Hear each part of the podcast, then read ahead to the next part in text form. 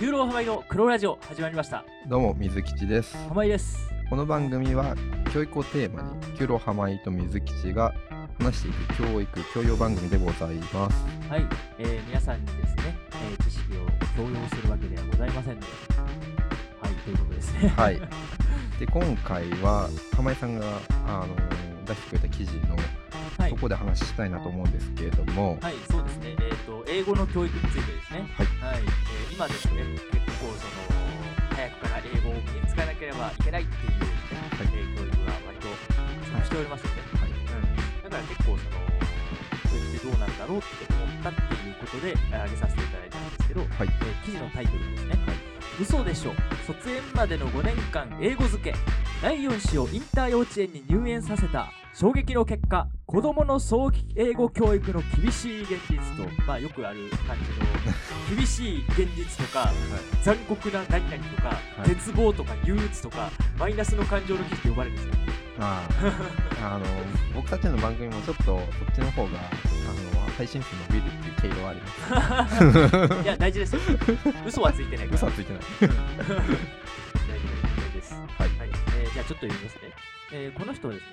うん、ちょっと読んでみます。えーはい子どもの早期教育の中でも特に関心が高まっているのが英語教育です。はい教材や塾、幼稚園などさまざまな選択肢があり、悩む親も多いでしょう。しかし、お金をかければかけるほど英語力が伸びるわけではないと、お金と暮らしのコンサルタントあるコンサルタントである伊藤亜子氏は言います。本記事では、同氏の著書、今あるお金で幸せに暮らすお金の回し方、かっこご機嫌ビジネス出版より、子どもの早期英語教育について解説します。あよくこういうのあの出版されたらあるんですよね。あの本の反則記事というか、はいはいまあ、本の内容とか、あの本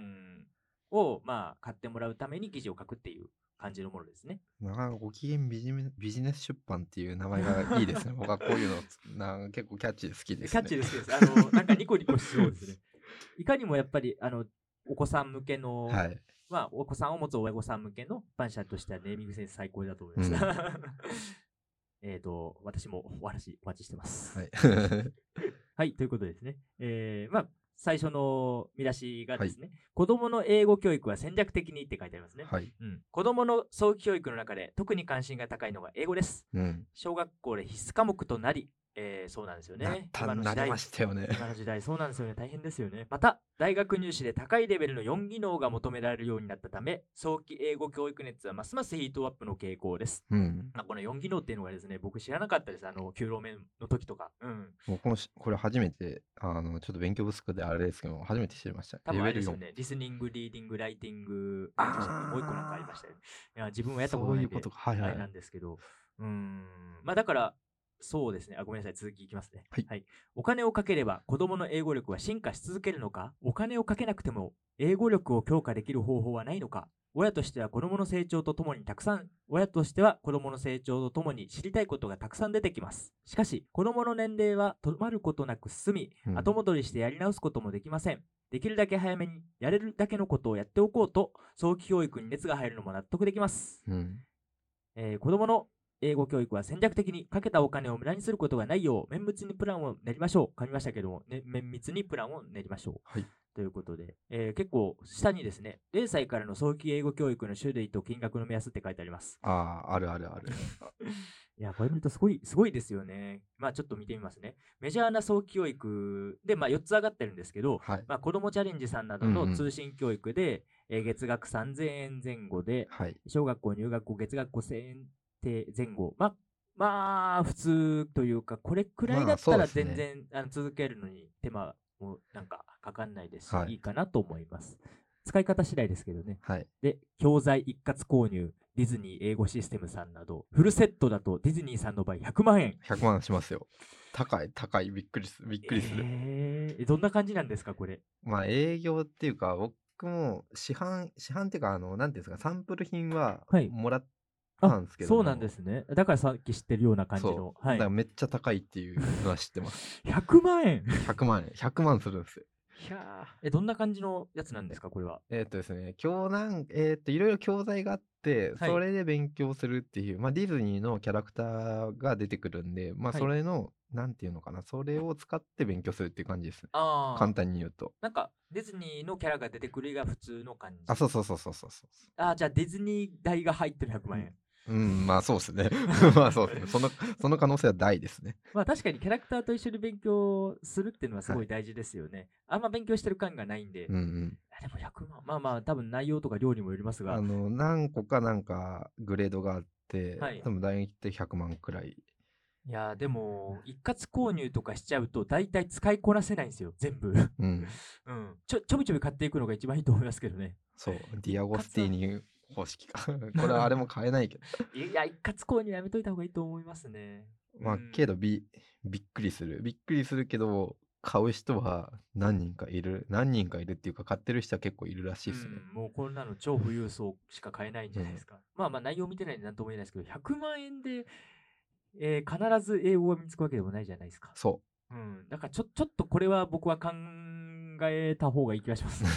あの別に内容見てないんで。うまあまあのこのこの会社のあれをひ批判するわけでもないんですけども単純に100万っていう金額がでかいっていう、そうですね。あの、買ってる人がいるってことは、もうこの会社さんの、あの、売り方とかそう、そうやり方が素そう晴らしいわけで、そうあの、買ってくれなければ、やっぱり意味がないうん。中でうん買ってくださってる人がいるんで。そうそうそうそうそうで、やっぱこういうのって、あの、ある程度成果が出ないと買い続ける人っていないんで、そうそそううそいうう点ではすごいなと思います。うんあの、感銘を受けました。まあ、ただ個人的には多分買わないだろうなという。うんここ金額見てびっくりしましたもんねはい。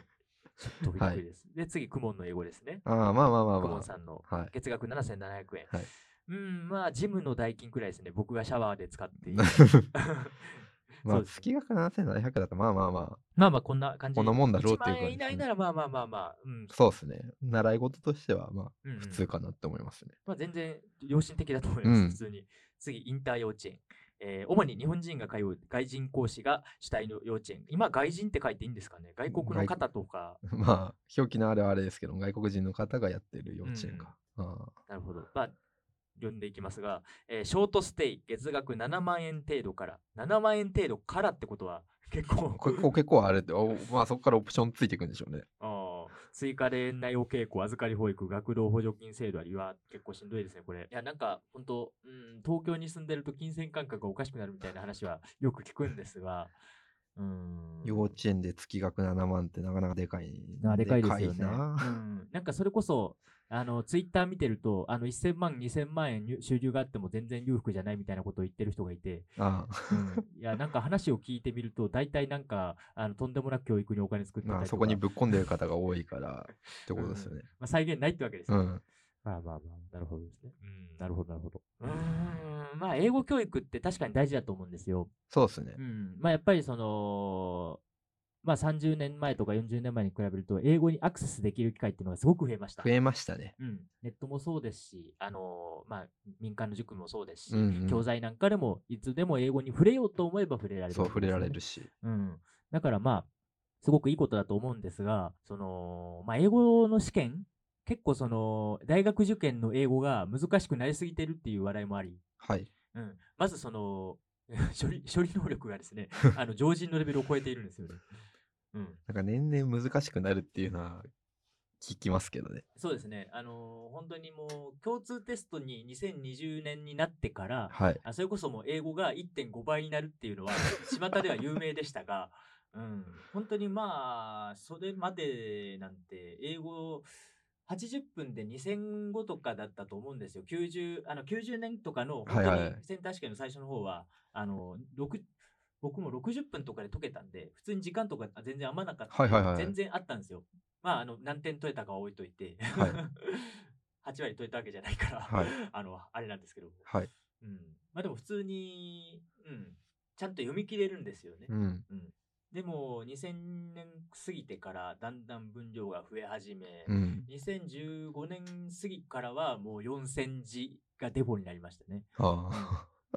まあ4000字切らなくなって、あはいうん80分で4000字以上読むってなかなかそれでもしんどいんですよ。はいはいはういん、だからそれでギリギリくらいか、もうちょっと足りないかだったんですけど、ああ今それの1.5倍、まあ以上ですよね、多分。はいはいはい うん、それこそ早稲田の英語とかだって、まあ、2008年の教育は、えー1800か1700がくらいだったんですけど、はいはいはいそれがどんどん増えて、まあ、僕が受けた2018年で2600以上とかだったと思うんですよね。おお、うん、今それが2605か。はいはいはい2605だったんですけど、今3600とからはらしいいです。うん。だからもう5年とか6年で1000増えてるわけです。はいはいはいまあ多分その、まあ僕も2008年の英語の過去も読みましたけど、はい2000、まあ自分が実際に解いた2018年よりは軽くて読みやすい英文だったんです、まだ。おおー、だから多分英文の質の変化ってのはあると思うんですけど、でも早稲田だから多分そんなにレベルは変わってないと思うんです。はいはいはい、うん、ということを考えると、早稲田レベルを90分で、教育は90分なんで、はい90分で3600字を打ってるのはだいぶしんどいです。日本語でさえ多分きついと思うんだけど そうなんですよ。だからまず日本語 が、日本語に訳すのがむずいし、そのそ訳になる日本語がわかんないじゃないですか。そうっすよね、うん。英語ってやっぱりちょっと単語のレベルが上がると、日本語にするのが難しい。難しいっい。すよねだから英語教育ってまあ大事だと思うんですよ。うんまあ、10歳までにやっぱり英語をちゃんとやっておくと、まあ、第二言語というよりはもう本当に母国語と同じくらいのように扱えるみたいな話も聞きますしね、はいうん、もう自分はもう無理なんですそれが、うん、どうしてもやっぱり一回一回英語聞いたらうん脳内で日本語に訳す作業が始そまってうしまうそうっすねでもそれをやっぱ 10, 代、ま、10歳くらいまでだったらできるんでいいと思うのですが並行してやってほしいのが国語の勉強ですねああ、うん確かにやっぱりその分かってもそれ言語化できないと意味ないんですよ意味ない意味ない本当に意味ないうん、結構やっぱり受験英語とかだったら特に、まあ、その性質も変えようとしてると思うんですけど、まあ、僕僕はそっちの方がいいと思うんですけどね受験英語うのん方うが。んまうんあ受験英語だとその国語に、まあ、日本語にえちゃんと訳せるかどうかっていうのもちゃんと重要な能力なんで。はいはいまず国語を鍛えた方がえー英語を伸ばすにはすごくいいんですよね。そうですね、うんなんてさ英語教育のこと入試をやる入試のための英語と喋るための英語とうん文字読むための英語っ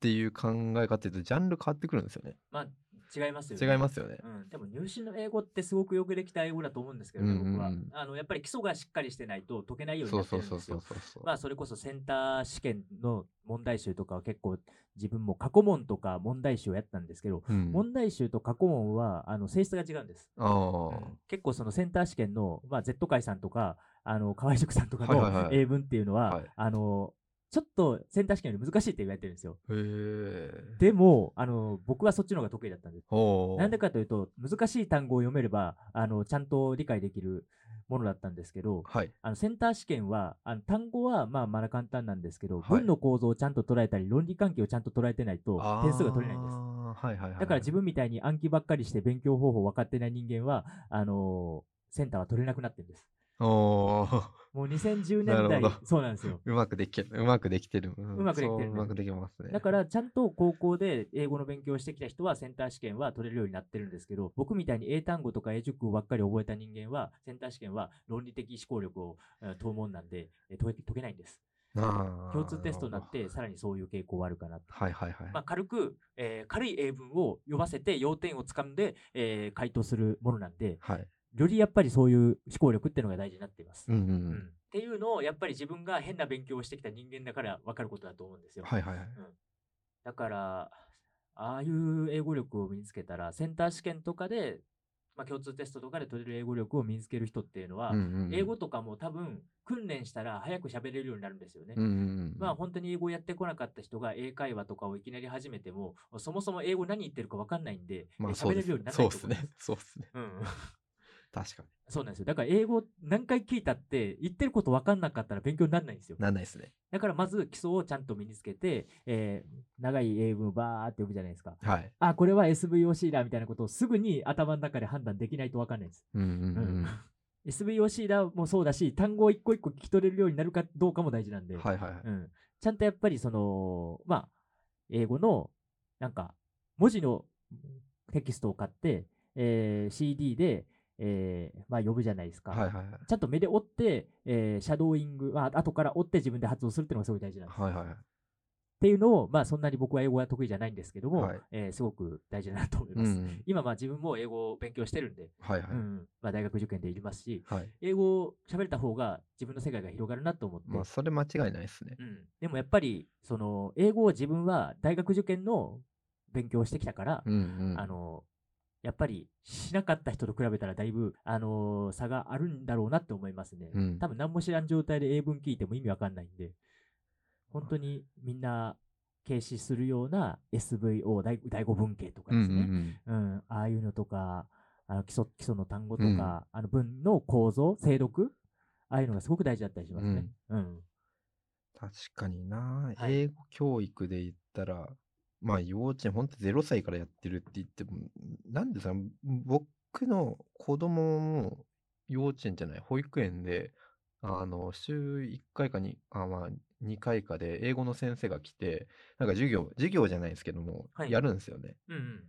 うん、もうそっからもう英語教育始まってんだっていう衝撃的 なあ僕は中学からやっ あー僕の時代中学からやっててまあ小学校の時英会話じゃないですけどもう塾んで英語やってたっていうのあって、うん。まあ、今思い返せば、まあ、それ生きたかっていうとうん。なかなか難しいな難しかったなっていうのはなんかある段階で高校からちょっとついていけなくなって中学はあの、はい貯金あったからうんうんうん。できたんですけどやっぱ高校とか大学入試になるとちょっとついていけなくなったなっていうのはあってうんなんか英語教育も難しいなっていうのは そうですよね。英語っ感じてたか感じましたね。英語って結構あの難しいんですよね。割とやっぱ独学で文系科目なんとかなるって思ってる人がいると思うんですけど、はい英語はちょっと難しいと思います。うん、やっぱりあの教え方をちゃんと指導する先生がいないと伸びないですね。なんかどういうどういう意味でどうなのかって本当にそれこそ論理的思考を養ううんのは結構重要だったなっていうのは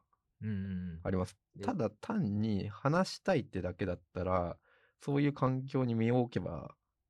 うん。うんうん喋れるようにはなるあのどういうレベルか別別としてうんうんうん。あの、まあ、本当に短期で留学するのか、1年行くのかは、があのアメリカとかそういう英語圏の方に行くとかでもいいですうんうんし、あのそういう喋れる場に行けば、ある程度は喋れるようになりますけども、うんうんそこで論理的思考能力つくかつかないかっていうのはまた別の話。まあ、そうですねだし。うんうん、やっぱり自分が喋れるようになったことがないんで、それは何とも言えないんですけど、そうまあでも、うん、やっぱり基礎基礎が身についてるうんっていうのはすごく大事だと思 うんですよ、そうねですね。うん、まあここになんか経験談が結 構、こはいのい記事にはあっりまぱいいすっぱいあがり、ますね。 50年前から存在していた英英早期英語教育はい。でありますけど、まあ50年前にこの人が、えー記事を書いた人ですかね、はい。がされた早期英語教育は、まあ英語劇の教室とはい。えー小学生時代の大学生大学外国人講師と2対1の英会話レッスンだったと。でも私は英語の学力は平均以下でした。はい。まあ無駄だったのか、はてなって書いてますけど、英語に興味が持てなかったことが成績が伸びなかった原因だと感じています。 ああ、うん、確かに。それは間違 いないな。まあ興味があるかないかってすごく大事だった大りし事まですすよねね。。大事ですねう。んでいくら早期教育で英語を暗記刺激で演じたとしても単語や文法をきっちり暗記しなければ試験では点が取れませんう、ん。うん、これが大事なんですよね。そうん、1週間で1時間程度英語に触れたところで基礎が基礎力が上がるはずがありません。親には申し訳ないですが、かけてもらったお金は無駄だったというのが私の結論ですう。。わかるわ。 わかるわ。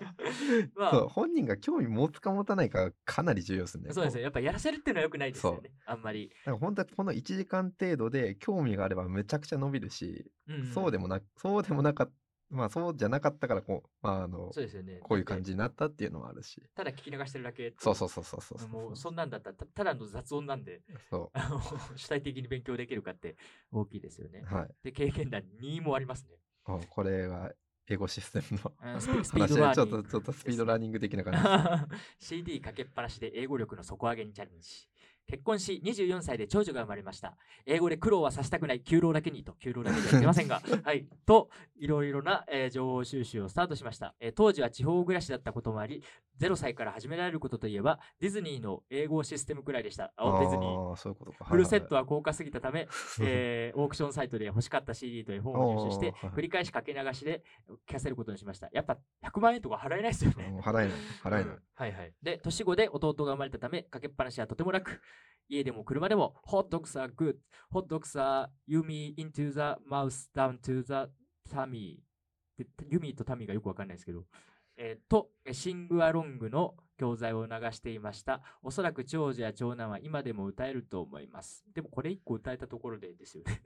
そうなんだよな。続きを読んでいきましょう。それ以外は特に何もすることなく中学生となりましたが、2人とも英語は得意科目になることはありませんでした。興味がない時期にいくらテープをかけたとしても、それはただの BGM でしかなく、外国人と会話する機会もないため、耳で覚えた英語を活用できる機会がありません。場面か、場面がありません。うん。そうなりますよね。そうなんですよね。うん。語学はキャッチボールしてこそ初めて成果を出すことができます。うんうん。何に役立つのかわからないまま聞かせたところでアウトプットできるわけもなく期待は当然に空振りで終わりましたまあそりゃそうかっていういやそれはかけっぱなしにしてれば歌覚えますよ。 本当にうちの歌は覚えるうちの子供もあの英語のミッキーの歌とか、あのうんうん ABC の歌とか覚えてますし、ただいいですそねれの内容内容が分かってるかって言ったらそれはまた別の話で、うんあの呪文みたいなもんですそうそううそうそうそ うそうお歌うお歌を歌うのと中身内容を理解してるかっていうのはまた別の話だから、まあこういうことになるよなっていそうりゃそうなるよなっていうあの残念だが当然みたいなところはあるまあそっから興味も英語に興味持ってうん自分がなんかやるっていうのであればまた話変わってくると思うんですけれそどうもですねそれはあのすごく有意義なことだとそう思いますそれがきっかけってなれば他にもありますね。経験談3、小学6年生の冬から慌てて雲の英語を始める。いや、はいもうこれ結果読み読めてますけども、えー見えてますけど、まあ簡単に言うと、簡単に言うと、 はいえたった半年の経験ですから語れるほどのせ結果は、あ成果は得られませんでしたと。まあそうなりますわで、け経験談4、インター幼稚園に入れてみたと。な。おお、はいはい。えー中学校英語で、中学校英語で上位を狙うことを目標に、当時できたばかりのインター幼稚園に運営を決めました。まあ、これちょっと興味深いですね。インターはい幼稚園っていうの、存在は知ってますが、どうなんだろうかっていう。うーまあん、ど結構最近多いですよね、こういう幼稚園。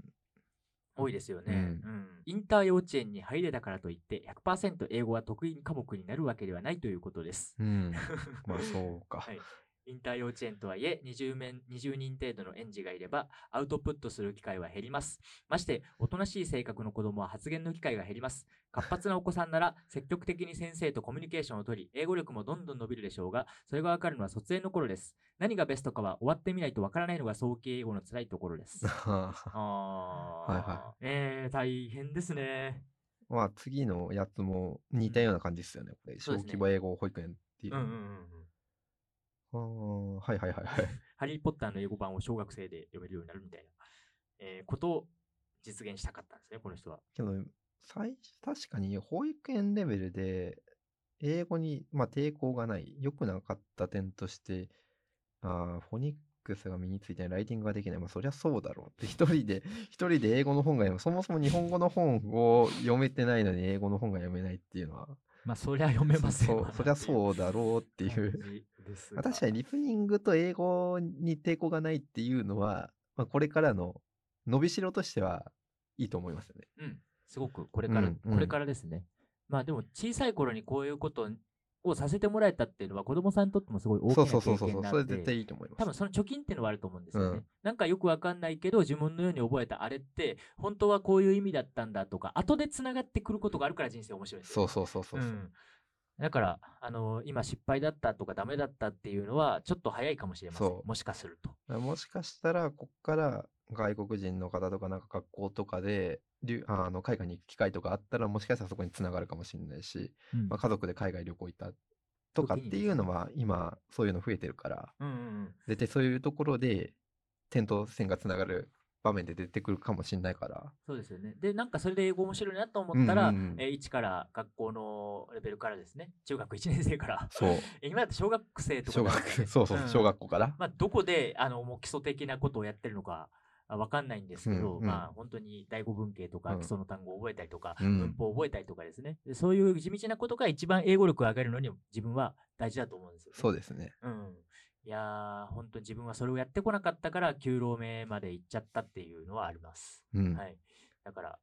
目の前のことをしっかりしてくださいということですね。まあそんな感じですね。まあこれが失敗だったかどうかっていうのが、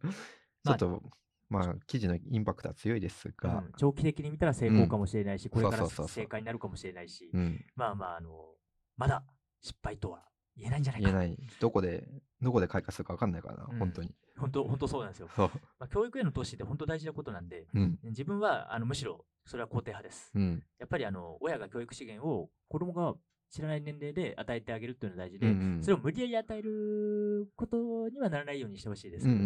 んといってもまだ自分が子育てに着手してないのでそこら辺は説得力がないしなかなか、うんうんあの理想だけで言ってても難しいなと思うんですけど、まあ、あの子供の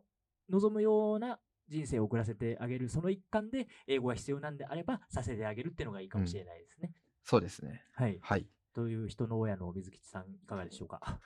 そうですね。まあ、やっといて損はない。まあ、最終的に選択するのは子供だと思うんで、まあ、そうんのうんきっかけ作りはやってあげたいなとは思ってますね。うんうん、いや素晴らしい親です。まあ、そこに、あうの、んお金をどんだけぶっ込むかはこれからの話になるんで。 そうですね。あ子供がちゃんと勉強したいんだったら、そうそうそうそうあの自分がちゃんと仕事そでう働くっていう。 そう、そういうことです。はいそ。うですね。まあまあまあ、そんな感じで。はい。今回はこんな感じで以上となります。はい。はい。ありがとうございました。ありがとうございました。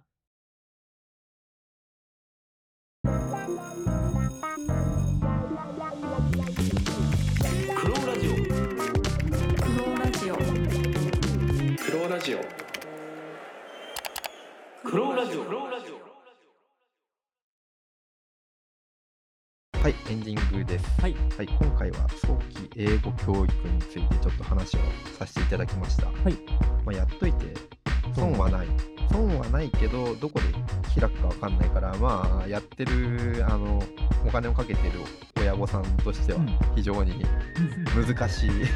すよね。頭を悩 ませるなーっていうとは思うありますけどもうんまあ子供が興味も興味持つのが一番かなっていうそうですね興味ないのそれずっと押し続けてたら嫌いになりますからね。うん、やっぱ無理やりさせるっていうのだけはなくそうそうそうだから結構、あのあそうあいいですいいです結そうそ構うやっぱり X とか見てるとですね、あの親の方が熱心なアカウントとか見るそうと、そうそうそう。子供だってどう思うんだろうとか思うんですけど、ね、なんか子供があのこんな簡単な英語わからなかったから叱り飛ばした、どうやみたいな、お前の道具じゃないやぞと思いながら見てますよ。ああう嫌いになったらやんやんないかな、本当に。うんむしろ子供が返そうに思いますから、ね、お前のエゴのために子供を使うな。まあ、教育にどこまでお金かけ、お金かければかけるほどいいってわけでもないですからね。そうですよね。なので、まあ、こうどこを骨格的にやるかっていうのは、その子次第、その子次第とか、その子によって全然変わってくるから、うんなんとも言えないところではあるんですけど。その子に合わせた教育を、んまあ、させてあげるっていうのが大事なのかなと思いますし、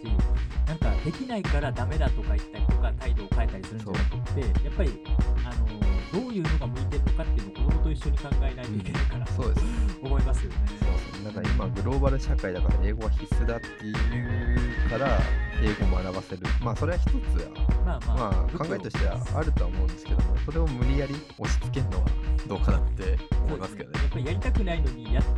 あの成果とかあの、まあ、上がる人は上がるでしょうけうんど、うんあの吸収は遅いのかなそうそううそうそうでそその人が多分、あの嫌だなって思ったらもうしなくなるううんうんしなくなる反そう発そうそう小さい頃のトラブルみたいなのがあって、だからまあ子供にして相談してですねはいえーなっていくあの英語教育教材びっくりするほど高いもの、まあ、さっき話しましたけどいろいろもういろいろいろいろあるから多分子供を持ってる親の方は知ってると思うんですけど結構結構びっくりします100万円ちょっとあの英語教材業界に私は詳しくなかったんであのちょっと思わずぶったまげましたけど、まあ、東京とか住んでると普通にそれにお金を払う人がいるんだろうなっていうイメージでした、あの DVD とかあの反則のやつ見見ると一瞬欲しくなるんですけども100万買ってあーまあ悲観してるわけじゃないですこれは買う買う買う買わないかの問題なんではい確かにあのあーあーこれいいなっていう思いに駆られるんですけども、まあ、そこはお金の問題ですお金お金の、お金と相談相談するっていうきちんとですねはいまあ、そんなところですねはいということで九郎浜井の黒ラジオでは皆様からのお便りを募集しておりますえっ、と、Gmail 用意しております。QROURADIO、アットマーク Gmail.com、Spotify、Apple、Amazon Music などの各媒体で配信しております。ハッシュタグは X の方で、黒ラジオでつぶやいていただけると大変嬉しいです。はい、今回は以上で終わりとなります。ありがとうございます。ありがとうございました